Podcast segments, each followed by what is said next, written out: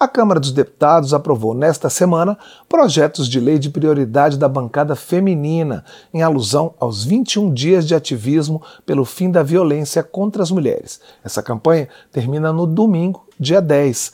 Entre as propostas que tiveram o aval do plenário está a que cria o protocolo Não é Não, de proteção a mulheres e prevenção a casos de importunação, assédio e violência sexual em casas noturnas. A procuradora da mulher na Câmara, deputada Soraya Santos, do PL do Rio de Janeiro, é a nossa convidada para repercutir a importância da aprovação desse pacote de projetos. Bom dia, deputada. Bom dia, Cláudio. Tudo bem com vocês? Tudo Bom dia ótimo. a todos os ouvintes. Muito obrigado pela sua participação aqui no painel eletrônico. Eu gostaria de começar falando do Não é Não. Eu queria que a senhora explicasse esse projeto aprovado, qual é a importância dele é, especificamente para combater a violência nesse ambiente de casas noturnas, né, da balada, como dizem os jovens. É, eu primeiro queria te dizer, Cláudio, que foi um dia histórico da Câmara, porque nós aprovamos 28 proposituras, 14 requerimentos de urgência e 14 projetos. Isso foi inédito. Segundo, o que eu me queria te dizer que todos sem com, votados por unanimidade. Segundo, que dentro desse período do ativismo, Cláudio, a gente definiu sete projetos de autoria das mulheres, relatada por mulheres, e sete de autoria dos deputados, com, com relatoria das mulheres. Porque quando a gente fala da campanha do ativismo, a gente está falando de homens e mulheres defendendo a dignidade da pessoa. Porque eu não acredito, Cláudio, que nenhum homem tenha tido a coragem de ir contra uma matéria. Ninguém, um homem criou, um homem cidadão, uma filha para apanhar de quem quer que seja, ou investir na educação, e ela não poder ter acesso. Então, foi uma noite muito especial. É, o dia 6 de dezembro é conhecido é, mundialmente pelo ativismo da luta do homem pela mulher, por isso que o laço é branco, é o branco da paz, é o branco do direito de ir e vir. E um dos projetos apresentados de autoria feminina foi o Não é Não, da deputada Maria do Rosário, que visa ter toda uma preocupação de proteção da cena do crime, é, de guardar vestígios nos ambientes em que vende-se bebida alcoólica, ambientes fechados, nós não estamos falando de ambiente aberto, e isso tudo vai minimizando, porque você tem que estar tá, tá entrando, não intervindo no negócio da pessoa, mas procurando também as provas que muitas vezes são difíceis em relação a toda essa agressividade. Deputada, outros projetos, é, eles aumentam penas para diversos crimes. Eu queria que a senhora reunisse, fizesse um resumo de, se possível, em relação a esse essa aumento né, de, de penas específicos para alguns desses projetos, a senhora destacasse um ou outro que a senhora considera mais importante.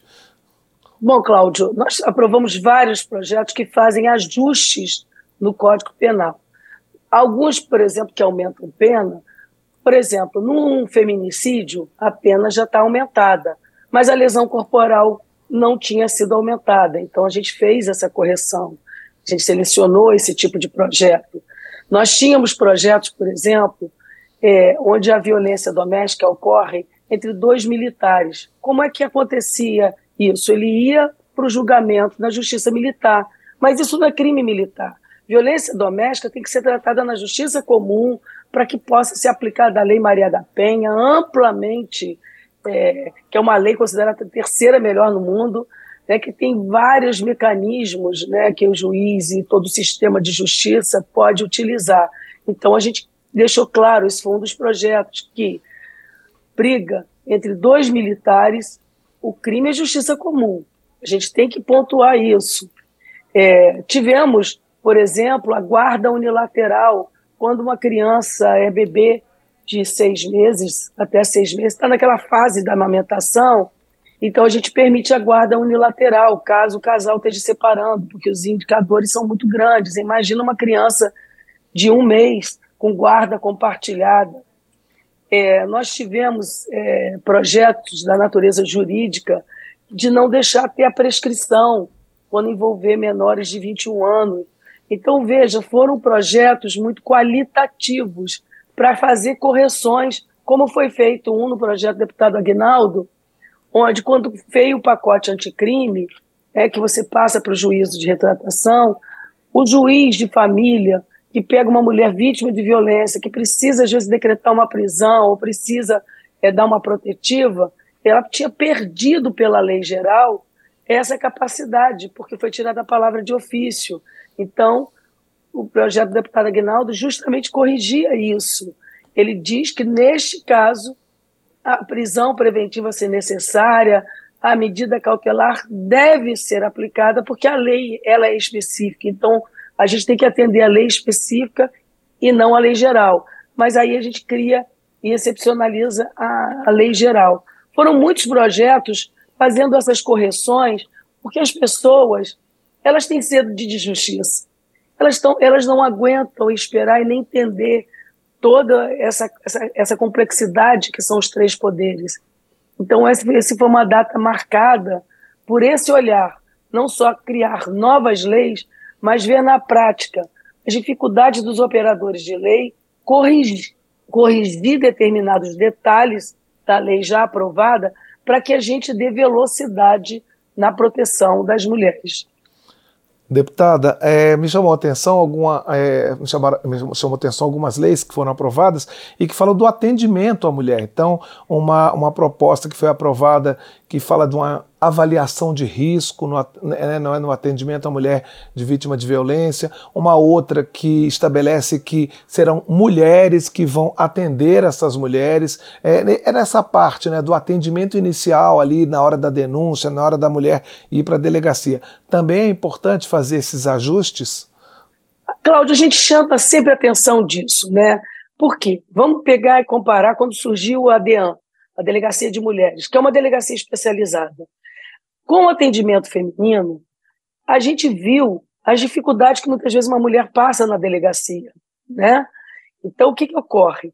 Elas surgem com o protocolo. Então, esse projeto ele diz o quê? Ela deve ser, preferencialmente, a não ser que não tenha possibilidade, ser atendida por mulher. Agora, voltando ao exemplo da delegacia, o que, que essa delegacia criou? Ela criou uma série de medidas que hoje, inclusive a gente está vendo isso na própria LDO, chamando a atenção de, da sala Lilás em todas as delegacias. Ora, se eu não tenho uma delegacia aqui, a delegacia de mulheres, a delegacia comum é obrigada a atender essa mulher. Porque muitas, Cláudio, pura, é um absurdo, muitas se recusavam. Mandavam ela andar 30 quilômetros para dizer que a competência era da outra delegacia. Não. A delegacia tem que atender todas as pessoas que são vítimas, sejam homens e mulheres. Mas a gente quer que a delegacia comum tenha a sala Lilás, que vai seguir o protocolo igual à delegacia das mulheres mais próximas, ficando subordinada a ela, porque esse atendimento ela violenta menos a mulher, que já é um constrangimento. Né? A gente costuma dizer, Cláudio, que não é quem apanha que tem que ter vergonha, quem tem que ter vergonha é quem bate. Mas a verdade é que a pessoa que apanha, ela está constrangida moralmente, emocionalmente. E aí o atendimento feminino é mais acolhedor. Então, teve projetos chamando a atenção disso, seja na saúde, seja na perícia. É um atendimento que deve, deve ser por mulheres ou humanizado, porque também não é porque seja homem, ele não tem essa capacidade. E a gente tem que lembrar também, Cláudio, que já existe uma lei que foi aprovada na legislatura passada, que trata do crime de violência institucional. É bom ter esse alerta a pessoa tem o dever de servir ao público. Por isso que é servidor público, com qualidade, com presteza, sem discriminação. Porque hoje é crime.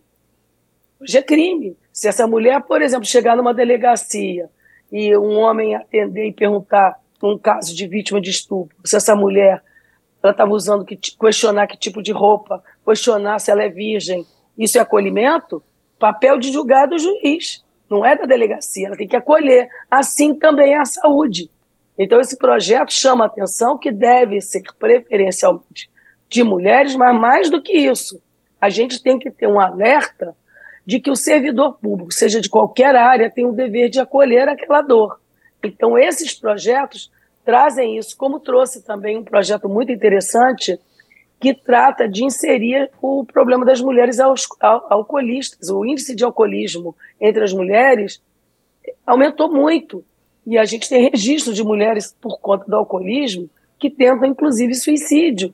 Então, tinha de ter um destaque ali na lei que trata da dependência química, chamar atenção para essa linha que foi inserida na lei, que se destaca a questão da mulher alcoolista. Então, vejam, foram projetos numa noite onde nós tivemos aumento de pena, protocolos, acima de tudo, ajustes legais, porque você faz uma lei, Cláudio, daqui a pouco você está colocando a mão na massa. E os operadores de direito, eles trazem para a gente, às vezes, determinados detalhes que estão impedindo essa velocidade. E é dever do parlamento ouvir tanto a dor da sociedade como dos segmentos, para melhor aplicação e melhor solução.